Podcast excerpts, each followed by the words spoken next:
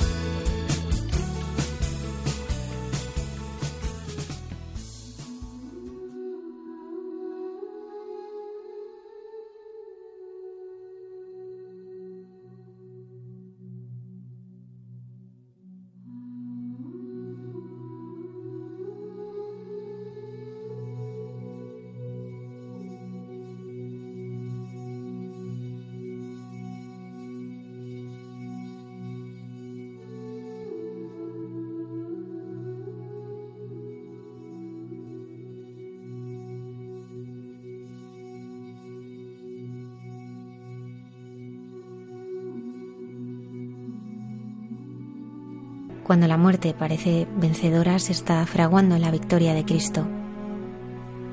Como le sucedió a nuestra invitada, a la que un anuncio de muerte le abrió las puertas a una vida plena. En un momento en que su vida se tambaleaba, llegó la fatal noticia, un cáncer del que no podía ser tratada. Cuando todo parecía acabar, para Eva Fernández fue el comienzo de una nueva vida en la que Jesucristo es el protagonista. En él ha encontrado la fuerza para luchar y descubrir la verdadera libertad. Buenas noches y bienvenidos una madrugada del viernes más a nuestro programa. Saludamos a todo nuestro equipo y especialmente a Antonio Escribano que lo hace posible desde el control de sonido. Comenzamos.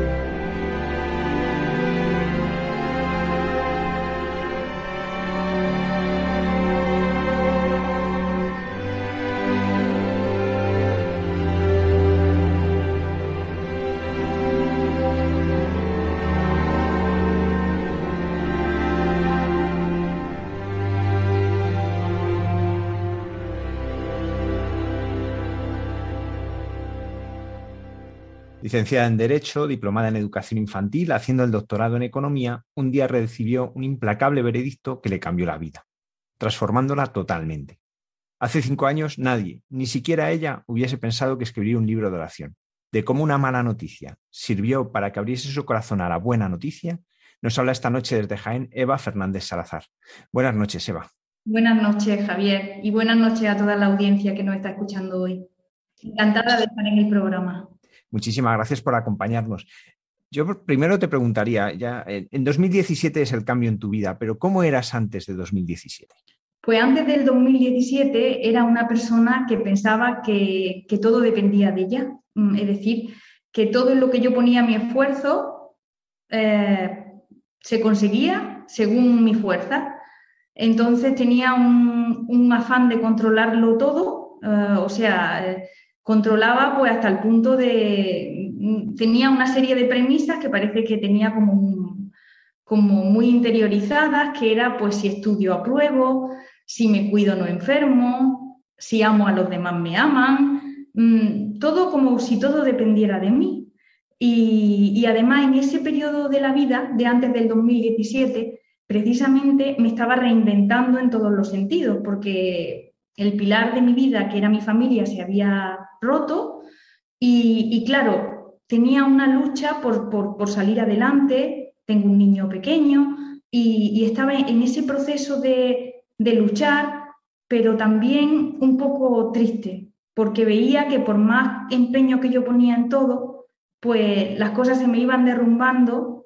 Y, cuando vino la enfermedad me, me pilló con todo derrumbado. ¿Cómo era tu relación con Dios antes de este encuentro que vas a tener a raíz de, de, tu enfermedad?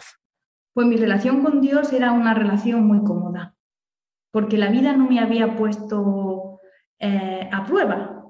Más o menos hasta, hasta un poco antes de la enfermedad, la vida me había salido muy bien, todo me iba bien, entonces mi relación con Dios era una relación cómoda en la que me limitaba a mi misa de domingo y, yo decía, bueno, pues si no le hago daño a nadie, ¿no? Un poco como que yo misma me justificaba y cuando había que dar un paso más, siempre decía, es que tengo que estudiar, es que tengo que llevar la casa, es que tengo a mi hijo, es que siempre había una excusa para no darle tiempo a Dios. Porque claro, la excusa estaba justificada, eran mis obligaciones, ¿no? Mis ocupaciones. Eh, entonces era una relación con Dios muy, no sé, muy, muy adaptada a lo, que, a lo que yo estaba viviendo, no con un compromiso real. Eva, en 2017 te diagnostican una enfermedad. ¿Cómo recibiste la noticia? Nos contabas que era un momento de, en que todo zozobraba y llegas al médico y te da esta noticia. ¿Cómo, cómo la recibiste?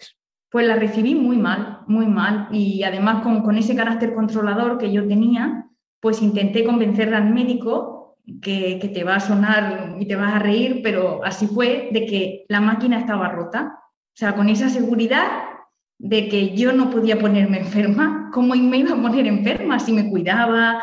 Si además yo llevaba con controles de mama, mi cáncer era de mama, y llevaba desde los 22 años con controles de mama, por, por una predisposición que yo tenía, ¿no? Entonces, claro, yo me había convencido de que con esa mm, consulta médica, una por año, yo nunca iba a tener cáncer, porque yo estaba controlada. Es como que yo no entraba en los parámetros de la gente que se pone enferma. Entonces, cuando le dije al doctor que yo le podría traer, si él quisiera, todas las pruebas de años atrás, él me miró como diciendo, esta mujer, no sé, tiene una venda. Mm". Y, fíjate que me dijo, tráemelo.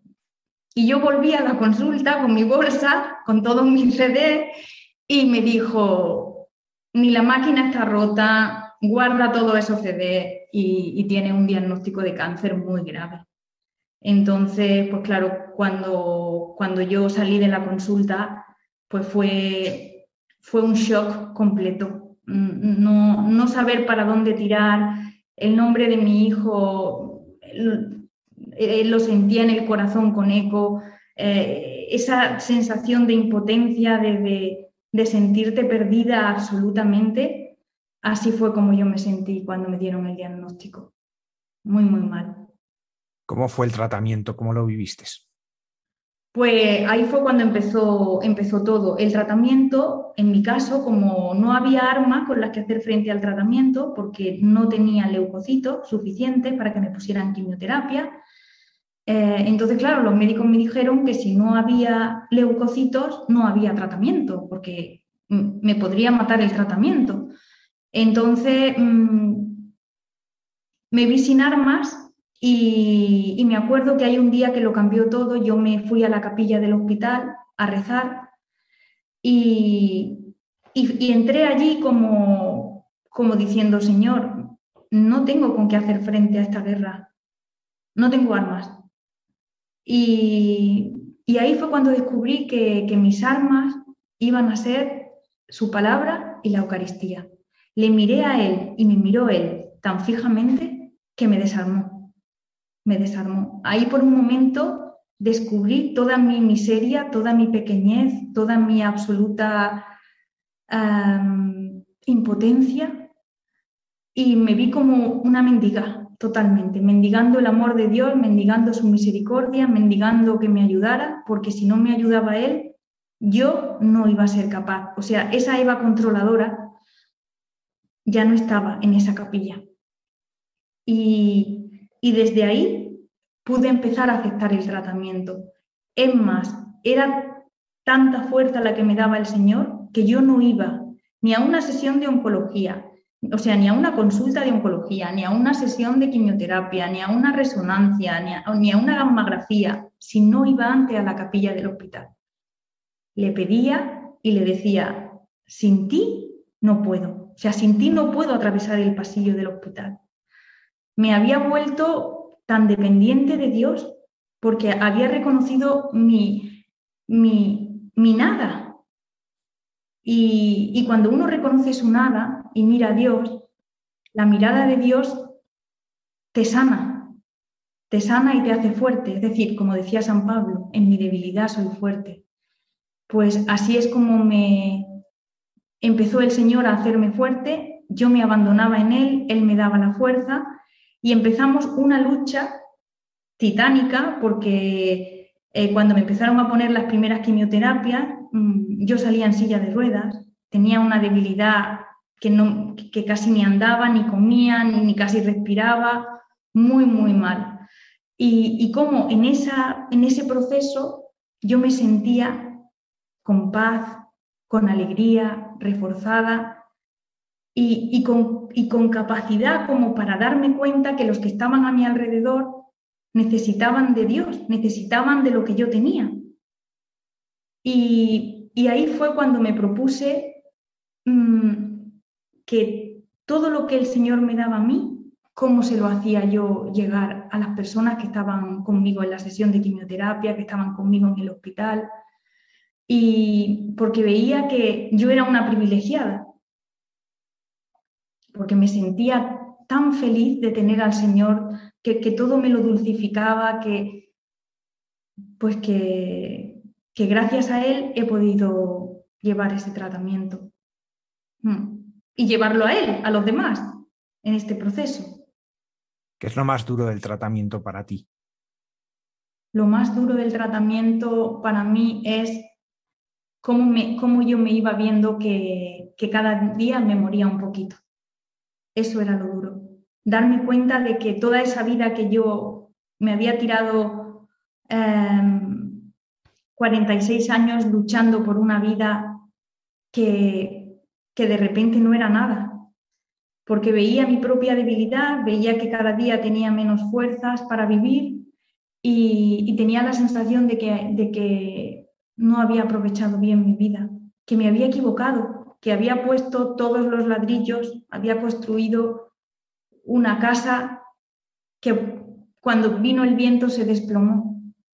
Y, solo le pedí al Señor tiempo para que me dejara construir una casa sobre roca y sobre todo para que me dejara llevarlo a Él a los demás.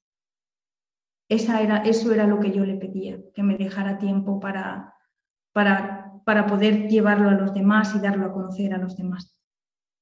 Eva, ¿y cómo estando tan físicamente deshecha eras capaz de llevarles a Jesús a, a, los demás, a tus compañeros en la quimio, a aquellos que estaban contigo en la sala de espera? Pues mira, de muchas maneras que, que ahora mismo te las cuento y, dices, pero ¿cómo es posible? Mira, eh, te voy a contar, voy a empezar por una de ellas que, me ayudó a conocer a la comunidad parroquial con la que, desde la que te hablo, ¿no? San Pedro Poveda de Jaén. Bueno, pues te cuento, eh, en la sala de, la capilla, eh, aparte de, de libros, de oraciones, había unas hojas con oraciones. Entonces, yo siempre me llevaba algún libro para leer dentro de la quimio, porque soy bastante tozuda, y siempre pensaba que no me iba a poner tan mal. Pero cuando ese líquido entraba en mis venas ya no me podía agachar ni a coger un libro de los que yo traía. Eh, entonces ese día venía conmigo mi madre y me dijo, Eva, te he cogido una oración para que la leas. Y mi respuesta fue, mamá, ya sabes que nunca puedo leer, lo intento pero no puedo. Y me dijo, bueno, guárdala. Bueno, pues la providencia quiso que ese día la máquina se estropeara.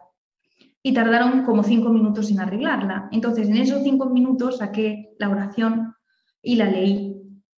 Esa oración parece que el Señor me estaba diciendo con esa hoja de papel que yo también podía escribir para que alguien, igual que esa oración me reconfortó, me consoló a mí al entrar en la quimio, lo que el Señor me decía era que con una hoja de papel, con un testimonio de fe escrito por mí en la enfermedad, yo también podía ayudar a los que estaban allí. Entonces, verás, cuando llegué a casa, em, pues yo dije, Señor, o sea, el Señor ya sabe la facilidad que yo tengo para escribir, no me cuesta trabajo escribir. Y, y entonces yo dije, desde mi cama, dije, pues voy a escribir un testimonio de fe. Y no escribí uno, escribí dos. Entonces luego le pedí a mis amigas y a mis familiares que hicieran copias y que lo dejaran por las parroquias, por la capilla del hospital, y no solo de Jaén, sino yo he vivido muchos años en Sevilla y también se llevaron a los hospitales de Sevilla. Y en principio esos testimonios iban anónimos, eh, pero eran unos testimonios de fe de una persona que estaba atravesando un cáncer y que, y que eso tenía un valor porque conoce el sufrimiento para el que lo lee, que está también enfermo. Entonces, ahora verás cómo hizo el Señor las cosas para que unas amigas mías de Sevilla que, que estaban haciendo un retiro usaran esos testimonios y cuando me llamaron por teléfono me dijeron, Eva, los testimonios que nos mandaste han conseguido muchísimas conversiones en el, en el retiro. Y yo dije, el Señor lo ha hecho posible porque yo solo he escrito, pero Él es el que ha tocado el corazón de esas personas. Y luego, fíjate, cuando a mí me traían la comunión a casa, con las primeras quimioterapias yo ya casi no podía salir, solo salía al hospital. Pero cuando mejoré, Em, me acerqué a esta comunidad y porque el párroco que me traía la comunión a casa me dijo que este servicio me lo debían de dar en la parroquia más cerquita de mi casa. Entonces yo le dije, vale, cuando pueda andar yo iré a la parroquia que tengo más cerca. Y entonces así fue como conocí al padre Julio Segurado, que es de la parroquia de San Pedro Poveda de Jaén. El día que lo conocí yo iba con un pañuelo, no pesaría ni 40 kilos, y, iba con mis testimonios. Y le dije, me presenté y le dije que si se podían quedar allí, en la capilla. A él le llamó mucho la atención y me dijo, después yo de pedirle confesar, me dijo, mira Eva, no te preocupes, déjamelos a mí, que, que, yo los voy a mandar por internet. Es decir, no hace falta que me los traigas en papel, tú mándamelos a mi correo electrónico. Se los mandé y, y ahora verás lo que pasó yo venía un, día de, una sesión de quimioterapia y estaba muy, muy mal. Y estaba en la cama. Cogí la tablet y, me metí en una página que no era ni siquiera la de la parroquia. Era la de un comedor social que hay aquí en, Jaén, em, que da comidas a, la gente que no, que no tiene recursos o a muchos inmigrantes que vienen aquí por el tema del aceite de recoger aceituna pero vi que, ponía a San Pedro Poveda le gusta. Entonces le di porque dije, esta es la parroquia a la que yo he ido. Y cuando le di, apareció delante de mí los dos testimonios con una mano así cogida, las dos manos cogidas, un lazo rosa y unas palabras del padre Julio Segurado que decían, hoy me encontré a una, a una persona joven con cáncer de mama y me ha dado estos testimonios. Se llama Eva, y a partir de ahora es miembro de nuestra comunidad parroquial. En ese momento yo vi que por el chat la gente empezaba a escribir y, dando gracias por haber sido valiente de escribir esos testimonios, porque estaban ayudando a otros familiares suyos que tenían cáncer. Y con todo esto lo que te quiero decir es que yo solo escribí dos hojas de papel y cuando fui el domingo a esa comunidad parroquial, me recibieron abrazándome y todos me querían ofrecer su ayuda. Es como que el Señor me regalaba el ciento por uno. Dos hojas de papel y a cambio me regaló una comunidad a la que adoro, a la que, la que no deja de enseñarme y con la que crezco. Y entre otras cosas me ha enseñado el poder de la oración, el poder de la oración de intercesión, el rezar los unos por los otros.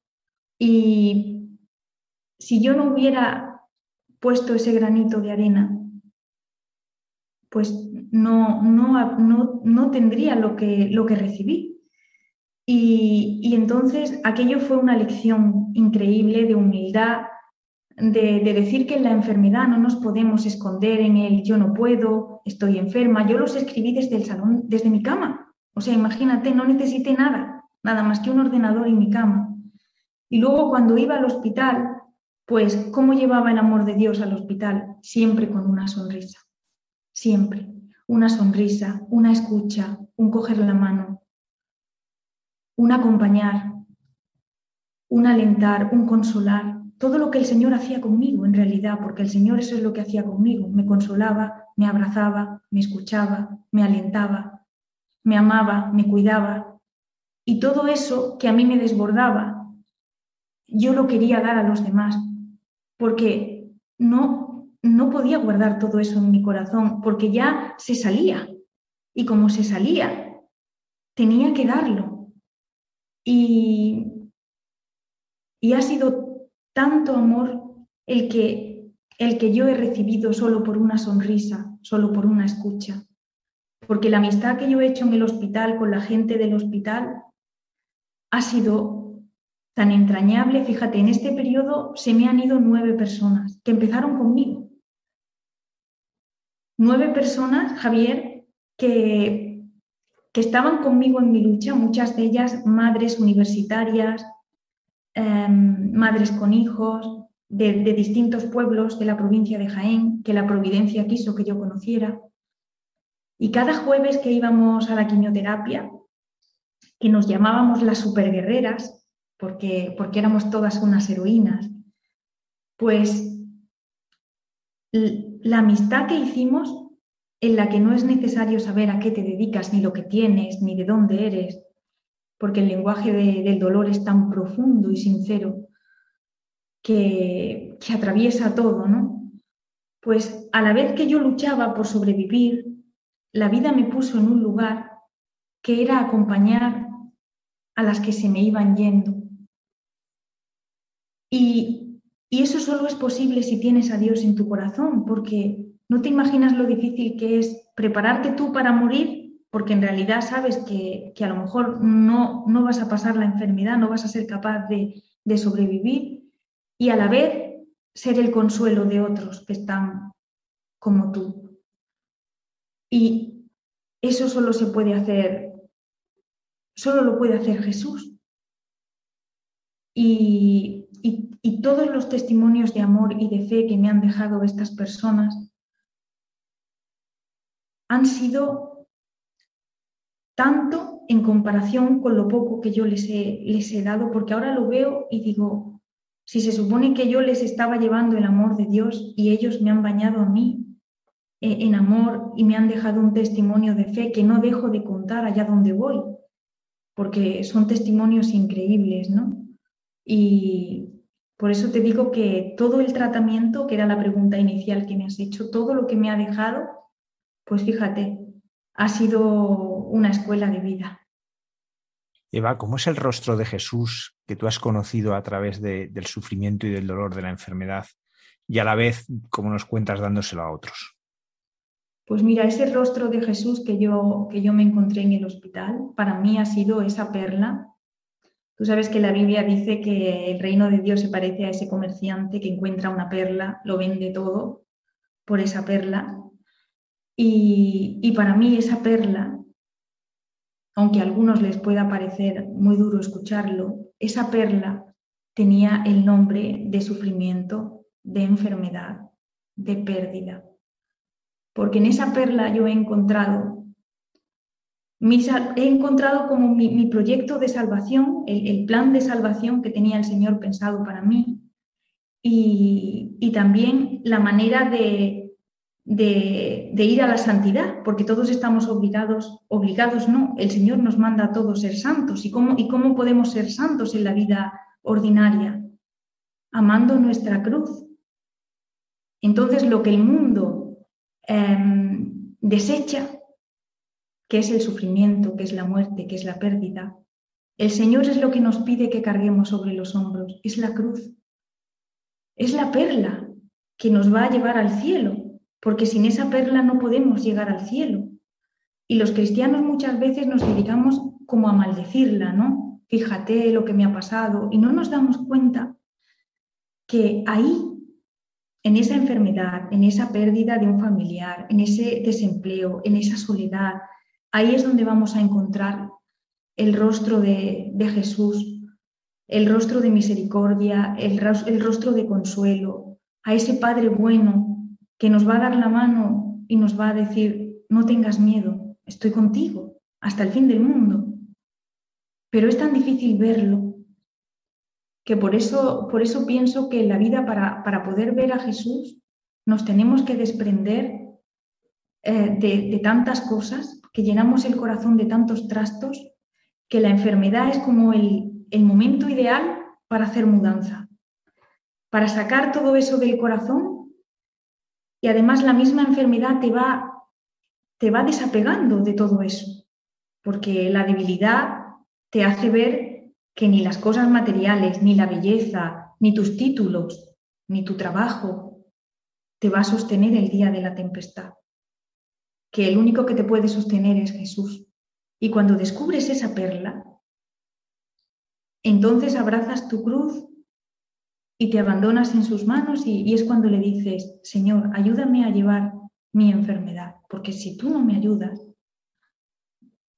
no, no voy a poder llevarla y, lo peor de todo es que no voy a poder crecer como persona ni acercarme a ti, ni encontrar la felicidad que tú me prometes, que no está en el camino fácil, sino que está en el camino estrecho, que es el camino de la cruz. Pero yo estoy aquí precisamente porque he descubierto tantas cosas, tantos regalos en el camino de la cruz, que a día de hoy le doy gracias a Dios por la enfermedad. Porque si no es por la enfermedad, yo seguiría siendo una ciega, estaría ciega y, y, no habría despertado. Y ahora pienso que, que la enfermedad es, es lo mejor que me ha podido pasar para poder descubrirlo a Él. De hecho, hay un, texto bíblico que, siempre me, ha llamado la atención y más especialmente lo he vivido en mi enfermedad, que es la parábola del ciego Bartimeo. Yo en mi proceso de enfermedad he sido ese ciego Bartimeo, tirado en la cuneta, es decir, tirado en el pasillo del hospital, que imploraba a Jesús, Jesús, hijo de David, ten compasión de mí. Era mi grito, y pienso que cuando el Señor en la, en la capilla del hospital me miró y me dijo, ¿qué quieres que haga por ti? Lo que yo le pedía era que vea, que te vea a ti en mi enfermedad, que te vea a ti en los enfermos de la, quimioterapia, que te vea a ti en las manos de las enfermeras, que te vea a ti en los que rezan por mí, que te vea a ti en los que se, en aquellas personas que tanto amo y que tú te estás llevando al cielo, que te vea, y el Señor hizo posible que lo viera. Eva, en este encontrarte con el Señor de esta manera también has ido descubriendo la oración, esa oración que en un primer momento es la desesperación en, la capilla ante el diagnóstico, pero ¿cómo ha ido creciendo en ti? ¿Cómo has ido descubriendo qué es la oración en tu vida? Pues mira, la oración en mi vida es como el aire que respiro. No puedo vivir sin orar. Eh, es, tanta la necesidad de Dios, es tanta la necesidad de darle gracias cada día, que, que ahora entiendo, empiezo a entender las, palabras de, de, la Biblia cuando dice orar sin parar. ¿Y cómo se puede orar sin parar una persona que es laica? Pues ofreciendo todo lo que haces a Dios, desde que te levantas hasta que te acuestas, desde que abres los ojos hasta que los cierras. Es decir, haces a Dios partícipe de tu vida, de tu trabajo, de tus labores domésticas, del encuentro que pasas con los amigos, del encuentro que pasas con tu familia, de disfrutar de tus hijos, todo lo compartes con Él. Y, para mí la oración eh, es el pasaporte hacia la otra vida. Porque si no tenemos fe, la oración no sirve de nada. Porque una oración sin fe es un vacío. Ni siquiera le puede llegar al Señor. Pero cuando tú oras teniendo fe de que Él es una persona que está viva, que muchos, muchos cristianos se han quedado en la cruz y se, y se olvidan de que Cristo resucitó y que está vivo y, y que Él además nos ha dicho que está vivo, que está entre nosotros hasta el final de los tiempos, que nos está aquí, nos dejó su espíritu. Y si tú de verdad entiendes eso, te das cuenta que tu, tu oración tiene que estar llena de fe, es decir, que lo que le pides al Señor, tienes que estar convencido de que como es tu Padre del cielo y es quien más te quiere del mundo, lo que tú le pidas te lo va a dar. Ahora, quizá no te lo dé en el tiempo que se lo pidas o de la forma que tú se lo pidas, porque a mí no me ha dado las cosas que yo le he pedido de la manera que yo se las he pedido ni en el tiempo que yo se las he pedido pero sí me las ha dado cuando Él ha considerado que eran lo mejor para mí. Porque Él siempre nos dice que todo lo hace a los que le aman, todo lo que hace a los que le aman es por su bien, aunque no lo entendamos. Fijaros, la enfermedad, Él ha permitido la enfermedad en mi vida y cualquiera puede pensar, qué desgraciada esta mujer. Pero si a día de hoy lo analizamos, habrá que decir, pues bendita enfermedad, porque me ha dado más felicidad que mis 46 años que yo tenía antes de esto. Y, todo lo que me ha cambiado y, todo el amor que he encontrado y todo el amor que quiero dar a los demás, eh, esta necesidad de, ser testigo de Jesús en esta vida, yo no la tenía antes. Entonces, mm, orar es es como, como os digo, es mi necesidad y porque cuando se quiere a alguien, la manera que tenemos de relacionarnos con el Señor es como un amigo. La oración es hablar con Dios. Y, y no podemos reservar la oración para el domingo porque entonces nuestra semana está vacía. Sin embargo, a medida que nos damos cuenta que cada vez compartimos más cosas con el Señor, que nuestra vida eh, se lo hacemos, se lo comunicamos todo, se lo contamos todo, sacamos ese ratito para ir al sagrario entre semana, ¿no? Como, como felices y contentos de que, de que, estamos deseando contarle a él las cosas y, o en casa, buscar ese ratito en casa, ¿no? Para leer su palabra de Dios, la, palabra de Dios que es, es como nuestra, nuestra luz eh, en este camino, por lo menos para mí lo ha sido y lo sigue siendo. La palabra de Dios es la luz, es, Él habla a través de su palabra. Entonces, la necesidad de leer la palabra de Dios, de, querer entenderla, de, querer conocerlo más a Él, eh, pues en mi vida es una necesidad, eh, es una necesidad vital.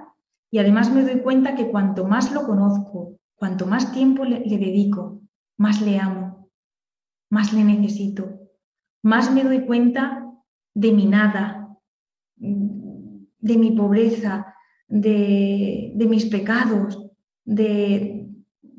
Es como que el Señor es, a medida que te haces amiga suya, te, te alumbra el corazón para que veas todo lo que te estorba, para que mejores en la vida, para que seas más feliz, porque Él lo que quiere es que seamos felices. Y aunque los medios en los que vamos a conseguir ser felices a veces nos, nos den miedo, porque la enfermedad da miedo, pero si sabes vivirla y sabes em, verla con los ojos de la fe, es un regalo de Dios. Eva, prácticamente pasaste de ir muy esporádicamente a misa a recibir la Eucaristía en casa. ¿Qué es para ti vivir la Eucaristía? Pues la Eucaristía es, es como una medicina. Para mí ha sido más grande que la medicina que me han dado para, para el cáncer. Porque con la medicina que me daban para el cáncer, es decir, la quimioterapia, la radioterapia, la inmunoterapia, porque es que me lo han aplicado todo, con eso yo me sentía morir. Sin embargo, con la Eucaristía me sentía vivir, me sentía renacer, me sentía, sentía tanta fuerza espiritual para poder afrontar la enfermedad eh, y me daba cuenta que la Eucaristía es Jesús, es ese misterio de nuestra fe que es el mismo Jesús que, que está en la Biblia. Y, y si lo piensas, dices, si tengo a Jesús dentro de mi corazón, y de verdad, no lo digo de palabras, sino que lo vivo con mi corazón, es que todo cambia. Todo cambia porque Él hace posible que tú seas capaz de atravesar la, la tempestad sobre las aguas, que puedas caminar sobre las aguas de la tempestad, llámese enfermedad, llámese soledad, llámese pérdida. Para todos los que nos están escuchando hoy, que cada uno tendrá, tendrá un camino distinto quizás al que yo estoy relatando, pero que, que lo que yo estoy contando seguramente lo, lo está entendiendo, porque desde, desde el problema que esté atravesando, si se abandona uno en Dios y realmente cree que Jesús está en la Eucaristía, no solamente va a ir los domingos a buscarlo, porque fíjate, yo antes iba los domingos a buscarlo, ahora voy todos los días a buscarlo. ¿Y por qué voy todos los días a buscar la Eucaristía? Porque me he dado cuenta que Jesús de Nazaret está ahí y que Él ha dicho que quien come su cuerpo y bebe su sangre permanece en Él. Y Quiere decir que si permanecemos en Jesús y Jesús en nosotros, todo lo que la vida nos, nos, nos vaya preparando, vamos a ser capaces de atravesarlo. Porque lo que yo me he dado cuenta es que Jesús no viene a cambiar tus circunstancias, sino viene a ayudarte a atravesarlas. Porque Él no nos prometió un camino sin cruz. Él nos dijo que quien quisiera seguirle tomara su cruz y le siguiera. Pero Él nos enseña a cómo tomar esa cruz, a cómo abrazarla, a cómo encontrarlo a Él en la cruz y al prójimo, porque también tenemos que ayudar a llevar la cruz de nuestro prójimo. Entonces, he pasado de, buscar a Jesús los domingos a buscarlo todos los días, porque, porque para mí es, es la fuerza, es la medicina y, es la, como digamos, eh, el oxígeno para vivir y para respirar y para, y para poder estar en el mundo y ser testigo suyo. Y veis cómo también ha ido cambiando tu relación con la Virgen María en la enfermedad. Eso ha sido también, la Virgen María la veía como mi madre, pero no la había interiorizado en el corazón, fíjate. Le rezaba, pero, pero creo que se quedaba todo un poco en palabra, porque cuando me dieron el diagnóstico, yo soy madre, tengo un hijo que en aquel entonces tenía 10 años, y me acuerdo que el día que me dieron el diagnóstico, que salí, salí llorando, eh, entré en una iglesia y tenía a la Virgen y al Señor a cada uno a un lado, ¿no? Entonces yo no paraba de llorar, porque mm, pensaba solo en mi hijo. En realidad a mí no me da, la vida no era yo, yo no, yo no lloraba porque yo quería vivir, sino lloraba porque no quería dejar a mi hijo solo. Entonces, cuando yo miré a la Virgen y le pedí y le dije, tú eres madre, tú me entiendes. En ese momento me di cuenta que ella era mi madre y yo era madre también. Entonces, como madre, ella entendía mi sufrimiento, pero fijaros que voy a dar un paso más. Entendí el sufrimiento de la Virgen hacia Jesús. lo entendí en el corazón, no como antes, que sí, cuando yo leía la Pasión y llegaba la Semana Santa, pues sí, yo podía pensar que la Virgen sufría. Pero como yo no estaba sufriendo por mi hijo, no llegaba tampoco a entenderlo tanto. Pero al ponerme yo en el lugar de sufrir por mi hijo, por esta enfermedad, por el miedo a, a perderlo, entendí el miedo de la Virgen a perder a Jesús. Y lloré amargamente, porque por primera vez en mi vida quería abrazar a la Virgen como hija y, le pedí y le imploré que intercediera por mí, que intercediera por mí ante Jesús en este proceso de enfermedad, porque pensé, tú, tú me entiendes tanto, María, tú me entiendes tanto, que quién mejor que tú para pedirle intercesión. Así que mi relación con la Virgen, ese hágase de la Virgen María, lo decía yo cada día a Jesús, hágase tu voluntad. Y, empecé a rezar el rosario en familia, cosa que no había hecho nunca. Y rezar el rosario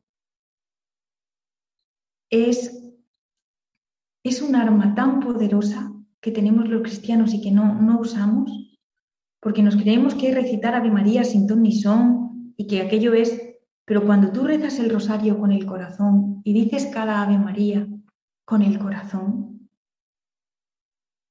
el rosario es una bendición.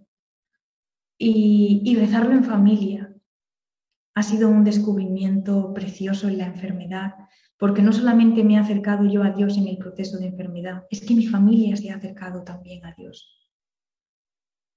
Y rezar con mi hijo, porque yo a mi hijo le expliqué que el cáncer era un monstruo y pintamos un monstruo en una cartulina con 16 patas, un rabo, una cabeza enorme, feísimo, lo más feo que pude, lo pinté todo negro y, cuando mi hijo decía, mamá, ¿dónde está ese monstruo? Y yo le decía, dentro de mí, ¿dónde? Y yo le enseñaba que estaba dentro del pecho. Y decía, ¿y dónde vas a matarlo? Al hospital. Bueno, pues se ponía tan nervioso cuando volvía de la sesión de quimio. Si había ganado ese día, es decir, si ese día los leucocitos habían permitido que me pusieran la sesión de quimio, saltaba conmigo y emocionado, pero yo le decía, ahora tenemos que rezar, porque mamá no es una superheroína que tú ves en los dibujos. Tenemos que pedirle al Señor que me ayude a matar a ese monstruo, porque sola no voy a ganar la batalla. Entonces él rezaba conmigo. Y nunca antes habíamos rezado juntos, nunca. Y rezábamos juntos y le pedíamos al Señor su ayuda para matar a ese monstruo. Y siempre nos ha dado el Señor su ayuda porque a día de hoy parece que el monstruo lo hemos matado. No sé si, si de nuevo asomará alguna patita, no lo sé, pero estoy segura que si asoma alguna patita volveremos a confiar en el Señor. Y aún a día de hoy seguimos confiando cada día en el Señor y dándole gracias a Dios porque me está regalando un tiempo para, para estar con mi hijo y para verlo crecer, con el que yo no contaba en el 2017. Eva, nos contabas al principio que antes de la enfermedad, pues tú te estabas reinventando laboralmente, profesionalmente, en tus estudios, pero de repente sucede esto y el Señor es el que te reorienta profesionalmente en los estudios e incluso te lleva a escribir un libro. Cuéntanos cómo ha sido esto. Pues esto ha sido fruto del amor de Dios, porque no se puede entender de otra manera. Cuando, cuando llegó la pandemia, fíjate, yo estaba preparando para unas plazas que iban a salir aquí en la Diputación para licenciados en Derecho, estaba estudiando, eh, pero empecé a sentir en mi corazón, tú Javier, que eres sacerdote, pues sabrás eh, cómo vino tu vocación, como el Señor insiste y cuando quiere algo, insiste, insiste. Bueno, pues yo empecé a sentir en mi corazón que tenía que escribir. Y yo le decía al Señor, pero si ya he escrito dos testimonios de fe, como diciendo, ya he cumplido, ¿no? Y ese escribe, además era un escribe sentido en el corazón. Pues yo le enseñaba los folios que estaba estudiando y les decía, ves, estoy preparándome para estas oposiciones, de que ahora no tengo tiempo. O sea, y me volví a acostar y me despertaba otra vez con ese escribe, se escribe. Entonces empecé hacer discernimiento, es decir, empecé a pensar de dónde venía ese escribe, porque si yo estaba ocupada y tenía que estudiar, ¿por qué sentía yo ese escribe en mi corazón con tanta insistencia? Fue tal ya la insistencia que hice así con, con todos mis apuntes, los aparté, cogí el ordenador, me abandoné en sus manos y dije, Señor, si lo que quieres es que escriba eh, un testimonio de fe, que ya no van a ser dos folios, que va a ser un libro, mm, ¿cómo lo hago para que este testimonio de fe no sea un testimonio de fe como muchos libros que la gente escribe, ¿no? que empieza a contar un testimonio de fe y va poniendo fechas de lo que le hicieron, de lo que no le hicieron, nombra a toda la familia, a los amigos. Es decir, cuenta su historia. Entonces, yo le dije al Señor, Señor, yo lo que, lo que, lo que quiero es que ya que tú me has cambiado la vida de esta manera, quiero que los demás es decir, los demás te encuentren a ti. Y el Señor aprovecha de cada uno, no nos damos cuenta, pero claro, el Señor es tan inteligente que aprovecha de cada uno los dones que tiene y se los pide. Entonces, Él sabía que yo escribo, no me cuesta escribir. De hecho, es que escribo desde que tengo siete años y a día de hoy sigo escribiendo, pero no he publicado nada. Entonces Él vino a mí pidiéndome ese escribe, ¿no? Pero claro, yo le decía, vale, yo escribo porque no tengo problema en escribir, pero ahora ayúdame tú. Es decir, hazme pequeña a mí para que yo cuente mi historia, pero el que se luzca seas tú. Al que encuentre la gente cuando lea mi libro no sea a Eva María Fernández, sino a Jesús de Nazaret. Y, eso ahora lo pensáis vosotros, los que me estáis escuchando, y es muy complicado, muy complicado. Entonces yo eh, encendía siempre una vela y una cruz que siempre tengo en, en, donde, en la habitación en la que yo esté. Intento tener siempre una vela y una cruz porque me hace sentir siempre la presencia de Dios. Entonces cuando, cuando escribo, pongo mi vela y, y mi cruz y rezo para que yo me haga lo más insignificante posible. Pero claro, el problema de esta historia era que yo tenía que contar mi historia. Entonces, eh, pensé, voy a usar la palabra de Dios que a mí me ha alumbrado en este, en este camino. Y la voy a poner en mi testimonio de fe. Es decir, voy a contar una historia em, de manera que aparezca la palabra de Dios y en la meditación aparezca una historia que yo voy a contar al lector donde va a ver que esa palabra de Dios tiene vida, está viva.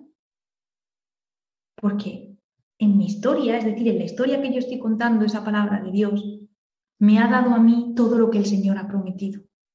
Y luego voy a hacer una oración eh, para que la palabra de Dios junto con la meditación, la gente pueda orar, el que lo lea pueda orar, ¿no? Bueno, pues todo el libro salió de corrido. Yo no podía parar de escribir. No taché ni un párrafo.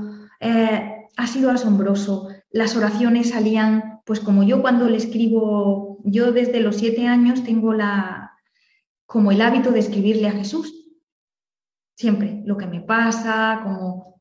Entonces, en realidad el libro no me costó porque como todos los días le escribía, algunas épocas le he escrito más, otras menos, pero mm, nunca ha desaparecido ese hábito, ¿no?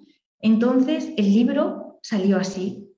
Y, cada vez que yo cerraba el ordenador, volvía a rezar dándole gracias, porque, porque el reto que el Señor me proponía era tan grande que, que, claro, yo no podía hacerlo sola. Entonces, ha sido con su ayuda como, yo he podido escribir este libro. Y además el libro lo he escrito como si fuera un viaje, el libro se llama Un viaje sin equipaje, porque quería explicar que todo en la vida es un viaje, nuestra vida es un viaje.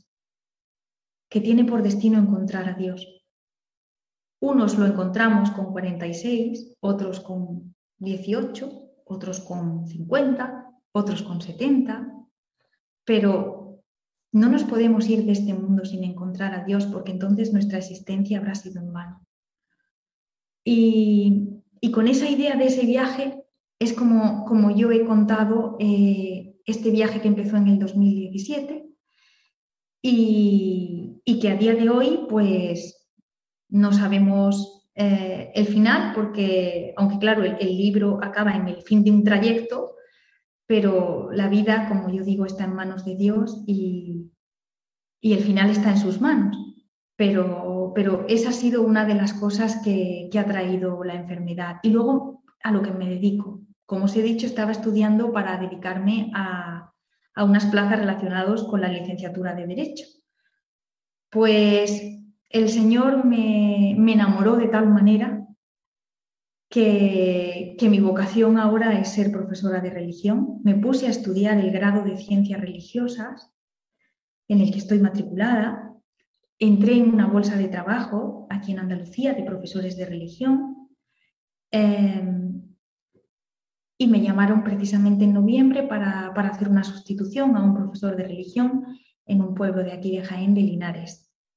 Quien puso esta semilla en mi corazón fue el padre Julio Segurado, cuando un día me dijo, Eva, ¿tú te has parado a pensar si tú podrías ser profesora de religión, si el Señor te llama por ahí? Y aquella semilla aquella pregunta que me hizo.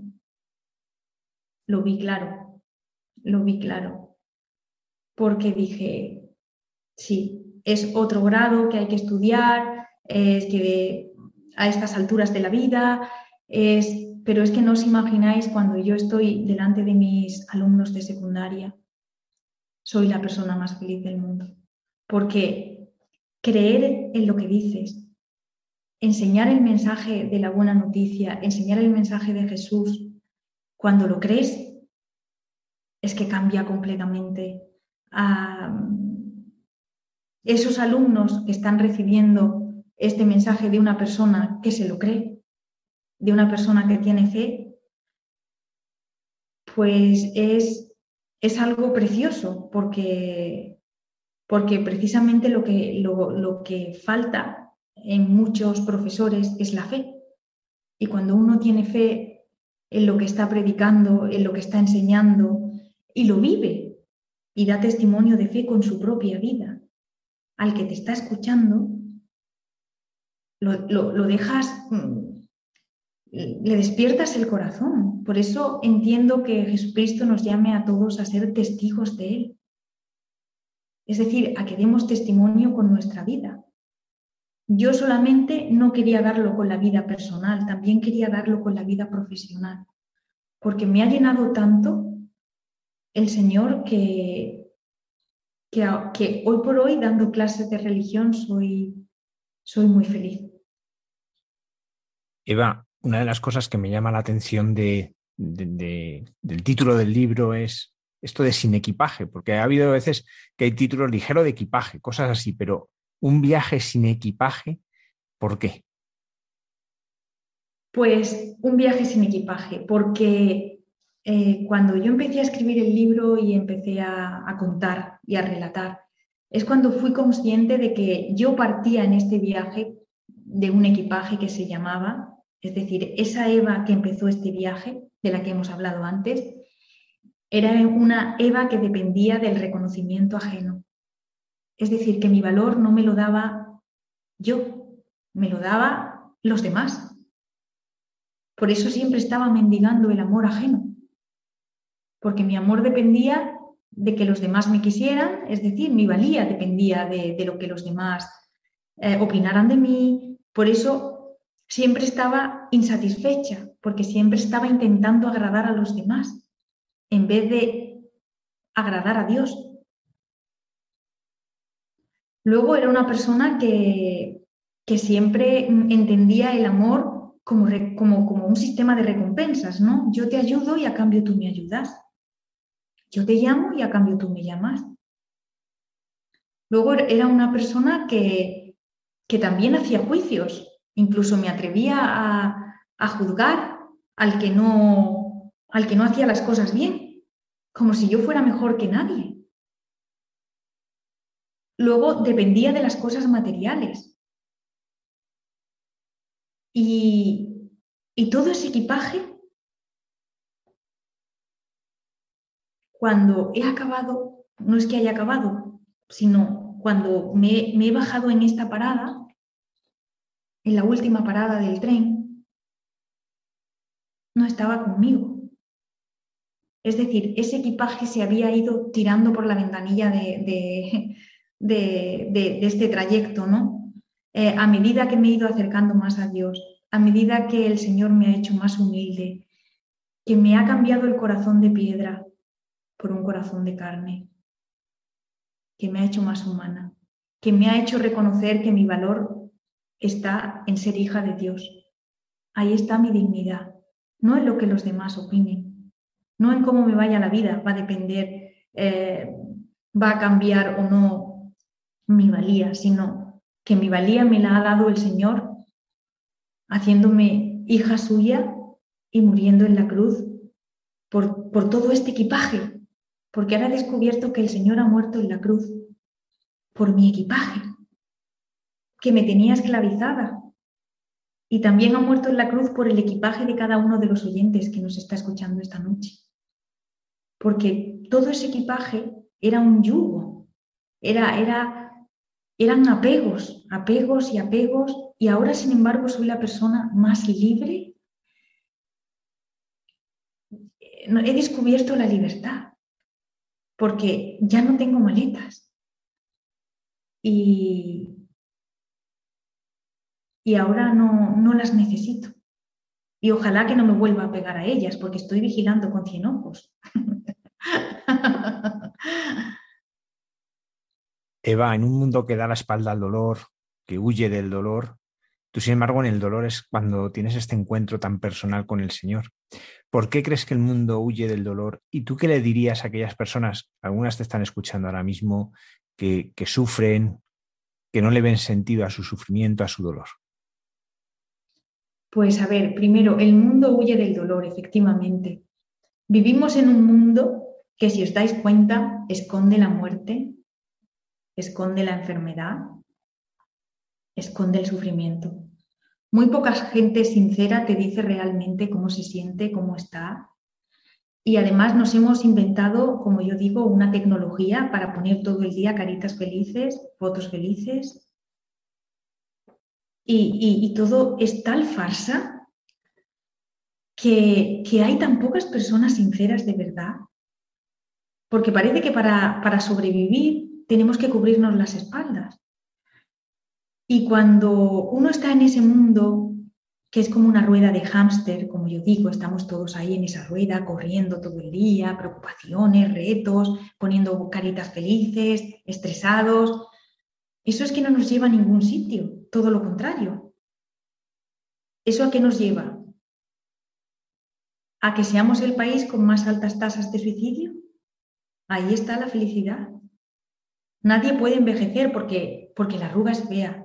Nadie puede enfermar porque los enfermos, eutanasia. Nadie, la muerte, la muerte, los tanatorios. ¿Cómo son nuestros cementerios? Son feos. Feos no, lo siguiente. Son tan feos que nadie va a, ver a, visitar a, sus parientes porque son nichos unos encima de otros. Y, es como que quieren que, que, que vean los muertos allí, que ya venga, alejados del centro de la ciudad y que no nos molesten y que ya no nos acordamos. No sé si me estoy explicando. Todo eso es como que afea.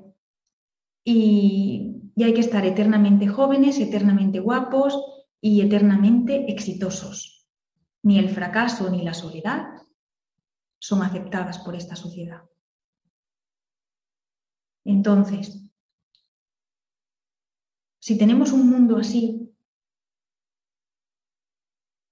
los cristianos, ¿qué nos pide el Señor?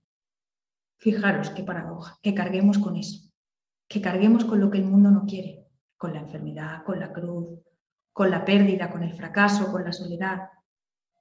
Entonces, todos los que estáis ahí, como dice Javier, que estáis ahí en esa pérdida, en ese fracaso, en esa soledad, y que no sabéis cuál era la pregunta, Javier, ¿cómo salir? ¿Cómo vivir con sentido este dolor, este sufrimiento, todas estas cosas que, que nos dices también?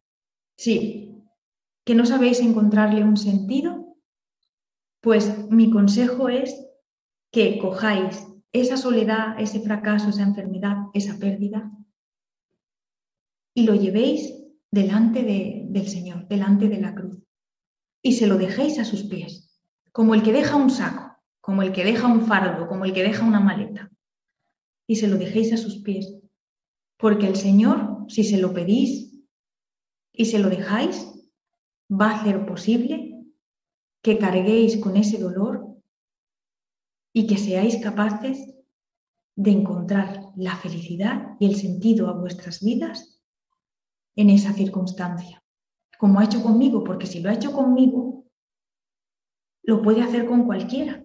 Y a lo mejor hay gente que, que lo ha hecho, pero no lo ha contado. Y mi consejo es que cuando el Señor lo haga en vuestras vidas, es decir, cuando le llevéis vuestro dolor, el Señor nos dice que su carga es ligera y su yugo suave, y que vayamos a Él todos los que estamos cansados y agobiados, porque Él nos va a aliviar. Esas palabras, que es una cita bíblica, estaban escritas en la capilla del hospital que yo, a la que yo iba a diario, ¿no? Y cada vez que entraba en la puerta y leía en la puerta, venid a mí todos los que estáis cansados y agobiados, y yo os aliviaré. ¿Veis que son palabras, verdad? Pues cuando os pongáis delante del Señor, lo miréis y le dejéis a sus pies todo lo que os pesa. Él cumplirá su promesa. Él os va a aliviar y va a hacer que encontréis un sentido a todo eso que estáis viviendo. Y cuando lo encontréis, no os lo calléis. Contadlo. Contadlo para que otros cojan también ese saco, ese fardo y lo pongan también a los pies del Señor. Porque si, si si nos callamos las cosas que hace el Señor en nuestra vida, no podemos ayudar a otros que lo necesitan oír y lo necesitan ver, porque todo lo que yo os estoy contando esta noche es real. Si no, no estaría aquí. Y yo sé que más de uno que lo esté escuchando esta noche va a pensar y va, y va a decir, pues, mira, el Señor la ha ayudado, el Señor la ha sostenido, el Señor la ha consolado, el Señor le ha dado un sentido a su vida, le ha dado una vocación, le ha dado un para qué. Y aún en medio del sufrimiento y aún en medio de, de las circunstancias, porque yo aún soy paciente oncológica, estoy feliz. Y quiero que otros encuentren la felicidad que yo he encontrado. Así que ese es mi consejo.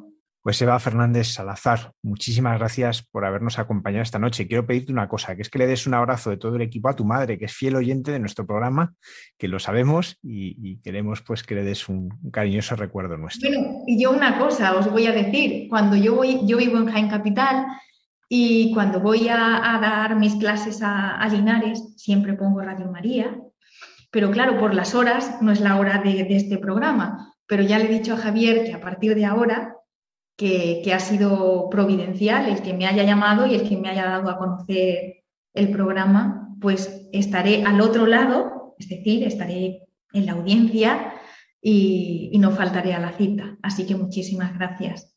Pues muchísimas gracias a ti por compartir este paso de Dios por tu vida, este paso liberador. Muchísimas gracias. A ti.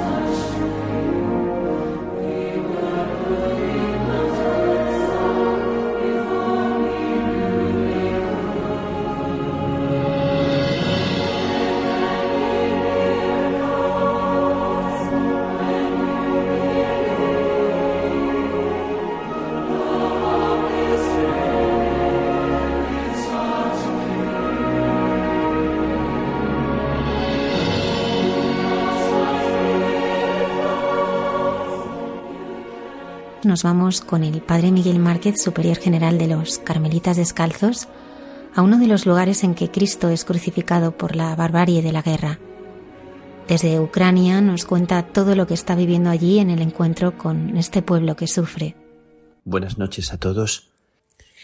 Te saludo Almudena y saludo a todos los que escucháis. Y según empezaba la grabación, sonaban de nuevo las sirenas aquí en Berdichev, en el lugar donde me encuentro, en Ucrania. Anoche pasé la frontera y me encontré con los hermanos que estaban del otro lado. Hemos pasado la noche muy cerquita de Polonia, en una casa de unas religiosas, donde nos han acogido de una forma entrañable, preciosa, como aquí se tratan entre ellos. Eh, me ha conmovido mucho esta ternura como de madre en las hermanas de una congregación franciscana. Y he llegado después de siete horas esquivando baches de una carretera y sorteando barricadas y puestos de control eh, a la ciudad de Berdichev, donde está la patrona de los católicos de Ucrania. He venido a postrarme a los pies de, de esta Virgen tan bonita que es un icono que sostiene al Hijo y tiene en sus manos el escapulario.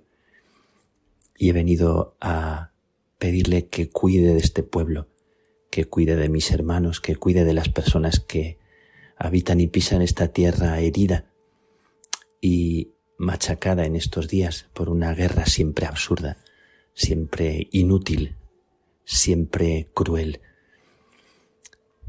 Estoy aquí, os lo digo con, con emoción, os lo digo sin miedo, pero sí con el corazón en vilo y estoy con mis, con mis hermanos, con los que he querido venir a pasar estos días de Semana Santa, en un salto que puede parecer arriesgado, pero que es un salto que sentía la obligación, la necesidad imperiosa de hacer. Y después de la aventura de pasar la frontera, eh, atravesando una infinidad de puestos de ONGs y asociaciones internacionales que del otro lado de Polonia esperan a los refugiados que, que tratan de pasar la frontera para darles todo tipo de cosas, de alimentos, de agua, de... Me ha conmovido todas esas ONGs y un grupo de españoles que, que topé en un momento determinado y a los que pregunté de qué ONG eran y me dijeron que no, que, que estaban allí porque habían querido venir a ayudar a la gente me han conmovido estas personas voluntarias que están así, desinteresadamente en ese puesto esperando a la gente. Hemos pasado la frontera con Pavel, uno de los hermanos de, de Berdichev que estaba de este otro lado. Hemos pasado sin dificultad, sin grande dificultad, y hemos encontrado al otro lado multitud de, de ucranianos que tratan de pasar al lado de Polonia niños, madres y, padres, abuelos, que conmovía mirarlos y verlos. Después hemos llegado a la casita donde nos han hospedado las hermanas y esta mañana tempranito eh, hemos salido para Berdichev. Hemos atravesado esa carretera, durante siete horas hemos, hemos cruzado una parte importante de Ucrania y hemos llegado a este lugar en el que estoy ahora, a un convento precioso donde me han recibido los hermanos con mucha alegría. Tienen una alegría que me recuerda mucho a la alegría hispana, a la alegría de, bueno, los españoles, los latinos, los... y tanta gente que tiene una alegría espontánea y, y que abraza y que sonríe y que se alegra y que festeja y que con sentido del humor también teresiano y también tan cristiano podríamos decir, me han recibido. Me he sentido muy, muy acogido. He ido a rezarle a la Virgen y hemos pasado aquí el día. Bueno, ¿cómo se siente uno arropado con una gente y por una gente que que les ves en sus caras, en sus expresiones, el sufrimiento, la tensión, y que sin embargo tienen espíritu y corazón para agradecerte a ti, tu sacerdocio, para agradecerte a ti, para agradecerme a mí que estemos dando la vida, para agradecer, como nos dicen, que se hayan quedado aquí eh, sacerdotes y carmelitas que son eh, polacos y que no se han querido ir, que se han quedado para acompañarles. Qué agradecimiento tan bonito el de la gente, eh, de esas gentes arrugadas y heridas, de los niños con esas miradas tan, tan bonitas. adivinas en algunos de ellos la ausencia del Padre, que está en el frente, que está en la guerra, y celebras una misa que es más que nunca una verdadera misa, una verdadera fracción del pan me siento dichoso y, agradecido su fe, su perseverancia, su oración. Les he dicho que he venido a, a reponer el armamento del pueblo ucraniano que es la oración, que es la fuerza de la fe y de la esperanza que nadie les, les debe arrebatar. Y he venido a animarles y a bendecirles y a dejarme bendecir por ellos. Así que os participo a todos los que me estáis escuchando de, de lo que he vivido, cómo despertar y cómo pedirle al Señor en estas celebraciones nuestras que, que aparte de bonitas, aparte de bellas, aparte de bien organizadas, son un grito al cielo desgarrado en el que se hace eco nuestra oración de la oración silenciosa y del grito de tantas personas.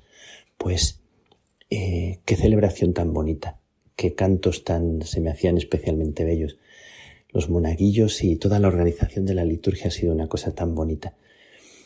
Y, y he dado gracias a Dios por poder estar aquí con mis hermanos. No tengo mucho que decirles.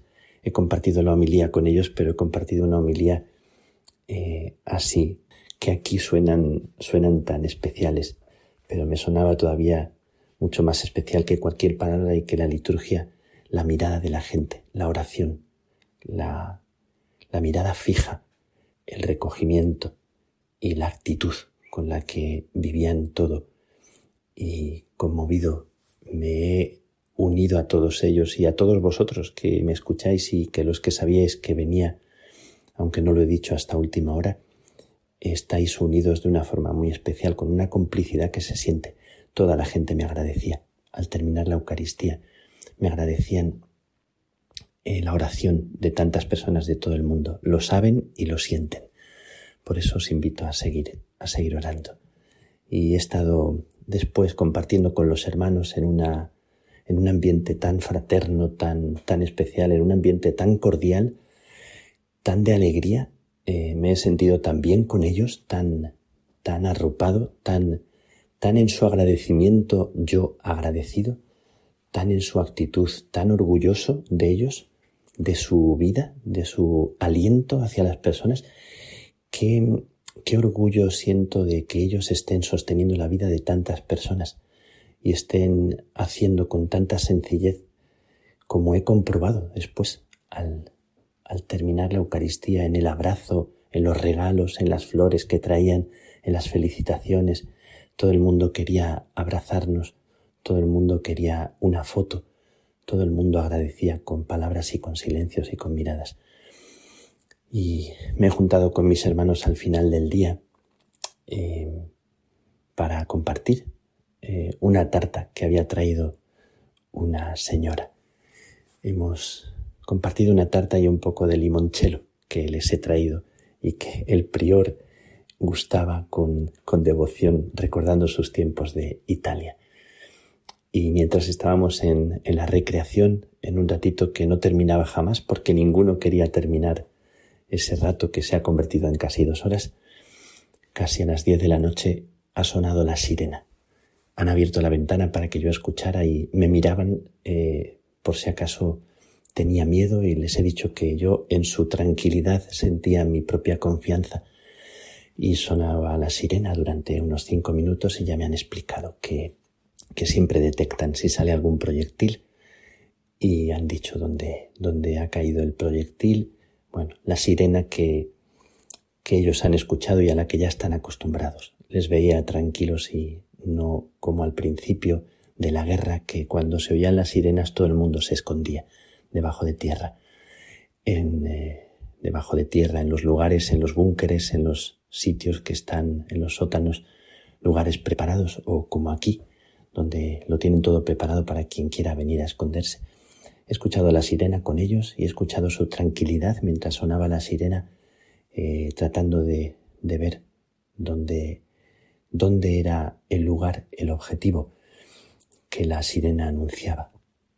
Em, bueno, estoy aquí y os lo digo con el corazón orgulloso de mis hermanos, orando con este pueblo, agradeciendo su agradecimiento y simplemente estando, nada más. Todos somos pobres, todos somos frágiles, todos tenemos miedo, todos temblamos ante tantas situaciones tan duras. Yo no me imagino otro lugar en el que me gustara más estar ahora mismo, aquí. Y es verdad que cada uno puede estar de una forma especial si ora con el corazón. Y esto es lo que os pido. Oro con vosotros, estoy aquí, pasaré aquí estos días y, y oraremos unidos. Lo que Dios disponga. Estamos aquí, estamos unidos, estamos en comunión y la comunión es nuestra fuerza y es nuestra arma más fuerte. Y con todo este pueblo y con todos los pueblos que están amenazados o que están en guerra, para que el Señor nos dé la esperanza, nos dé la fuerza, la paz, la humildad y la capacidad de vivir este momento como un momento de construcción en medio de la destrucción. Gracias por estar ahí, por acompañar, porque se siente fuertemente. Caminamos, damos un paso más, ponemos nuestro miedo en las manos del Señor y queremos unirnos a Jesús, que estos días es, es como nuestro ancla es como el corazón de nuestro corazón, eh, con el soldado de aquí de Verdichev, de aquí, que ha perdido las dos piernas y al que he mencionado en la homilía, porque aun sin piernas ahora seguirá luchando y seguirá con un corazón que, que no se rinde. Eh, lo hemos recordado por tantas personas que pierden o seres queridos o pierden algo en la vida y ganan otra cosa que no imaginaban pues brindo con vosotros y pido al Señor que nos dé la fuerza, que nos dé conseguir eh, violentando los cielos y la tierra la paz que tanto necesitamos. Os pido que la oración sea una oración perseverante, una oración que, que haga violencia desde el corazón con humildad, pidiendo y suplicando al Señor. Gracias de corazón por estar ahí. Os tengo conmigo y me siento en esta comunión empujado a la confianza con estos mis hermanos a los que os encomiendo, a los que visitaré estos días. Que Dios os bendiga, que Dios nos bendiga, que Dios bendiga a todo el pueblo de Ucrania y le dé la fuerza y la paz, que venga la paz.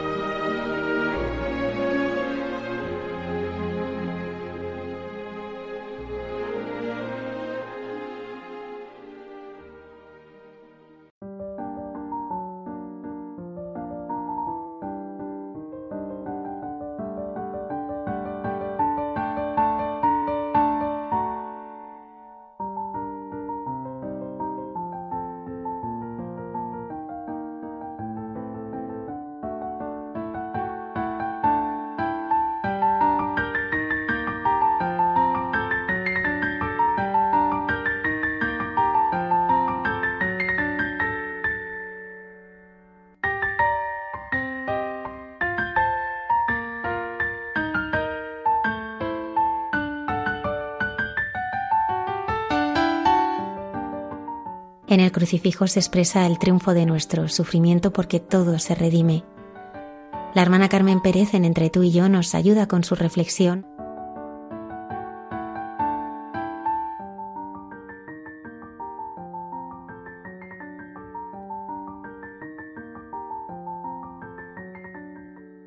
Queridos amigos de Radio María, te adoramos, oh Cristo en la cruz. Cristo en la cruz. Cristo, Dios hecho hombre en la cruz. En el crucifijo se expresa el triunfo de nuestro sufrimiento, porque todo se redime. Nadie podrá jamás llegar a comprender este misterio.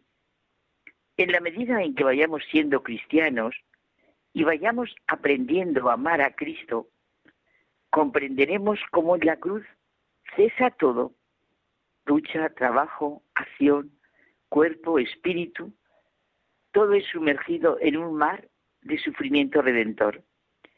El Papa Benedicto XVI se pregunta el significado de la oración de Jesús en la cruz. Aquel grito que lanza al Padre, Dios mío, Dios mío, ¿por qué me has abandonado? La duda de sumisión en la presencia del Padre. En esta oración, ¿no es quizá la propia conciencia de haber sido abandonado? Las palabras que Jesús dirige al Padre son el inicio del Salmo 22, donde el salmista manifiesta a Dios la tensión entre sentirse abandonado y la conciencia cierta de la presencia de Dios entre su pueblo.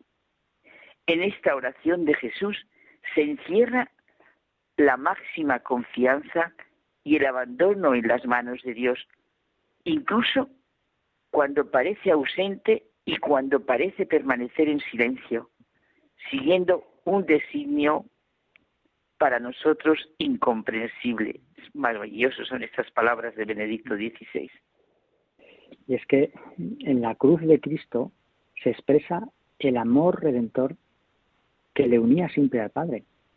Su sufrimiento es un sufrimiento en comunión con nosotros y por nosotros, que viene del amor y lleva en sí la redención, la victoria del amor.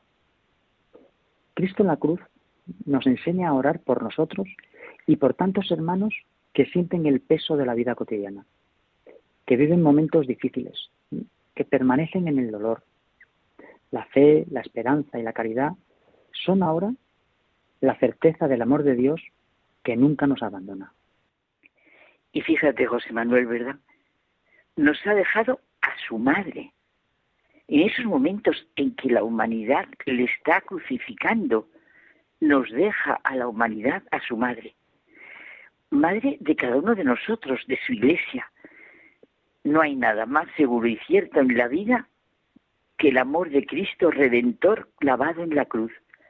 Por eso el crucifijo siempre ha presidido toda nuestra vida, sociedad, descanso y trabajo. Dios mío, Dios mío, ¿por qué me has abandonado?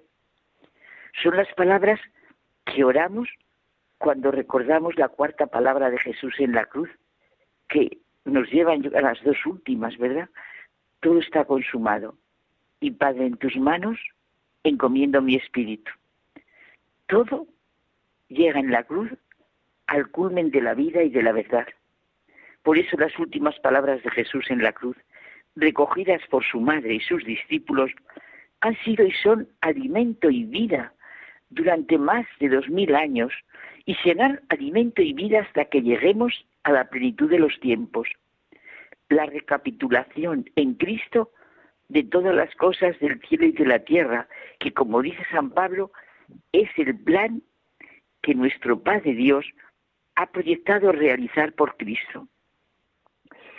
Y Carmen, el crucifijo es la verdad que ha de presidir no ya toda nuestra liturgia y oración, sino nuestra vida diaria, porque es la expresión cierta y segura del amor de Dios que nos ha hecho así por la cruz, hijos suyos.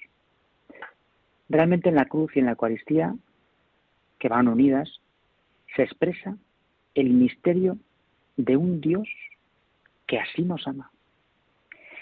Mira, me ha impresionado, y te lo he comentado, y me ha hecho mucho bien el testimonio que he leído en la revista Huellas de Comunión y Liberación de un amigo de Monseñor Antonio Badel, el obispo auxiliar de Barcelona, que ha muerto hace poco. Cuenta que conoció a Tony, así lo llaman sus amigos, poco después de que llegara a Barcelona, y que se veían muy frecuentemente y se contaban su vida y sus experiencias. Escribe él, hoy me ha dicho mi amigo Tony que tiene cáncer de páncreas. Nos hemos abrazado, me he marchado y me he conmovido llorando como un niño por el peso de la cruz de un amigo. Desde hoy somos más amigos, porque él me ha testimoniado su pobreza, la pobreza de espíritu que le regala esta enfermedad. Cuando un amigo te deja tocar su cruz, de una manera invisible pero potentísima, la amistad crece.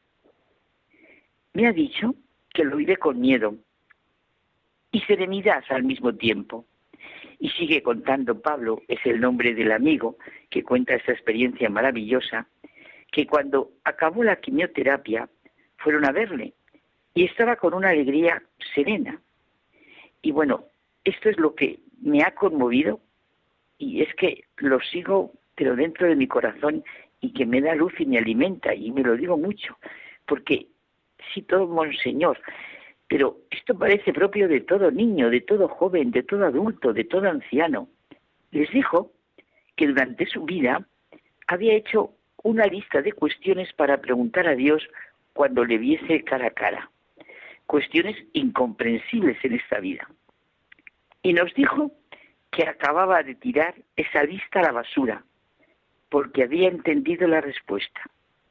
En su genuino mallorquín, les dijo que la única respuesta a todas las preguntas, para las que no hayamos respuesta, es, Tony, yo te estimo, bueno, no lo sé decir, Tony, yo te amo, la única respuesta a todas las preguntas para las que no hayamos respuesta es, Tony, y ahora pongamos nuestro nombre, yo te amo. ¿Verdad, José Manuel, que llega hasta dentro, dentro? Quizá no se nos había ocurrido hacer una lista como a Monseñor Antonio Badel, pero a lo mejor sería bueno que hiciéramos una lista con todo lo que tenemos en nuestro interior de preguntas, miedos, desconfianzas y ponernos ante el crucifijo, romperlas y mirarle viendo su amor hasta el extremo que nos dice a cada uno con nuestro nombre, yo te amo. ¿Y qué santo, Carmen? ¿Qué hombre creyente no se ha conmovido ante la cruz de Cristo? ¿Puede uno decir que cree en Jesucristo, que se ha encontrado con Jesucristo y no haber orado, sentido, vivido ratos ante Jesús crucificado? Por eso es tan vital para nosotros la presencia, la presencia continua del crucifijo en nuestra vida diaria. Yo llevo uno, en llevo uno en el bolsillo, si es que al final... Claro, eso me pasa a mí en esos momentos que estoy con la cadena en la mano y sujetando Cristo, Jesucristo en la cruz. Es la realidad del amor incondicionado de Dios que sacrificó a su único Hijo para conducirnos a todos los seres humanos a la salvación, a la vida eterna. Sí, Cristo en la cruz. Es la respuesta a todas nuestras preguntas. Ante Él podemos hacer todas nuestras reflexiones sobre el dolor y la muerte. Él es el mejor maestro de nuestra vida. Mirándole a Él clavado en la cruz, nos sentiremos de otra manera. Sintamos su mirada sobre nosotros. Al mirar a Cristo en la cruz, nos ha dicho el Papa Francisco, dándonos su vida, nos obliga a reconocerlo también en quienes hoy, como Él, padecen sus propias cruces, una exigencia de solidaridad a la que nos urge a responder. Él, por amor, entrando en el abismo del dolor y del sufrimiento, nos redime y nos salva dando sentido a nuestras aflicciones y tribulaciones. pondremos ante Jesús crucificado a todos los crucificados de hoy, hermanos y hermanas, víctimas inocentes del sufrimiento y la maldad del mundo. Solo Él puede consolarlos y darles amor. Dios se ofreció para restablecer su amistad y comunión con todo el género humano. Y desde luego, ya que vamos terminando, no podemos acabar nuestro diálogo sin tener en cuenta a un santo eh, por el que ya sabes que yo tengo una especial devoción, que es el Padre Pío. Y que me lo has contagiado. Eh, sí, y que él, es verdad, que ah, tenía, tenía todos los estigmas eh, y, era un, crucificado en vida, un crucificado en vida.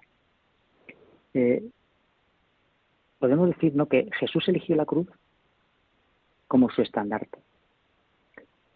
Y por eso quiere que todos sus discípulos los sigan en el camino del Calvario. Solo siguiendo este camino se llega a la salvación. Es que el Padre Pío, que me lo has comunicado, tú sabes que todas las mañanas yo hago mi oración, la novena de la confianza, bueno, novena, todos los días rezo pidiendo esa gracia y es, bueno, una maravilla. Y precisamente la Santa Sede le definía al Padre Pío así de cara a su beatificación al igual que el apóstol Pablo puso en la cumbre de su vida y de su apostolado la cruz de su Señor como su fuerza, su sabiduría y su gloria lo hizo él.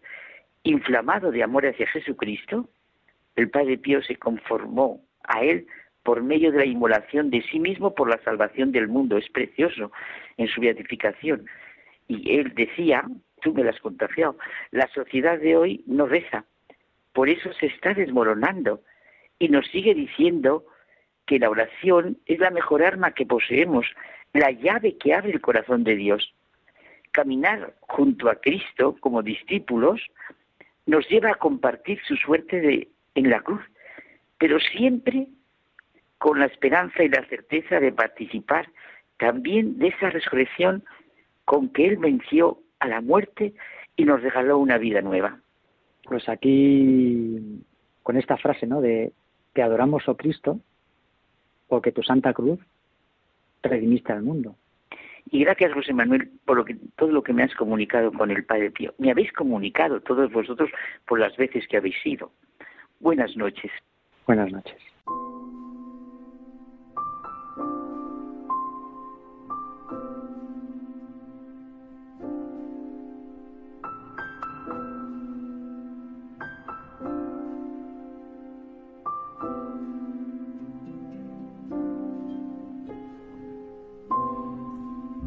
Muchas gracias por habernos acompañado en esta noche.